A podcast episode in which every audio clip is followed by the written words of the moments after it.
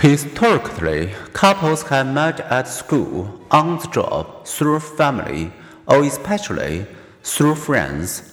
Since the advent of the internet, such matchmaking has been supplemented by a striking rise in couples who meet online, as have nearly a quarter of heterosexual couples and some two thirds of same sex couples in one recent national survey might test driving life together in a trial marriage minimize divorce risk in Europe, Canada, and the United States. Those who cohabited before marriage have had higher rates of divorce and marital dysfunction than those who did not cohabit. In recent data, however, those who cohabited only after engagement and only with their future spouse did not have an increased divorce risk.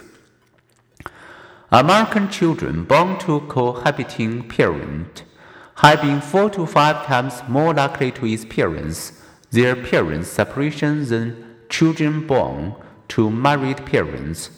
Two factors contribute. First, cohabitants tend to be initially less committed to the ideal of enduring marriage.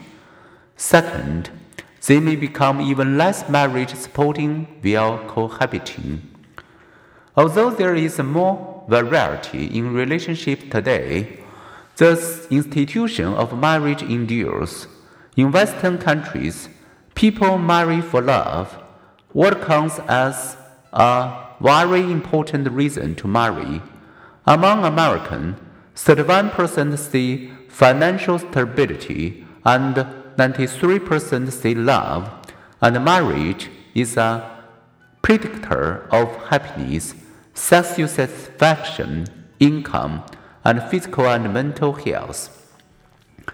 National Opinion Research Center surveys of more than 50,000 Americans since 1972 reveal that 40% of married adults, though only 23% of unmarried adults, have reported being very happy.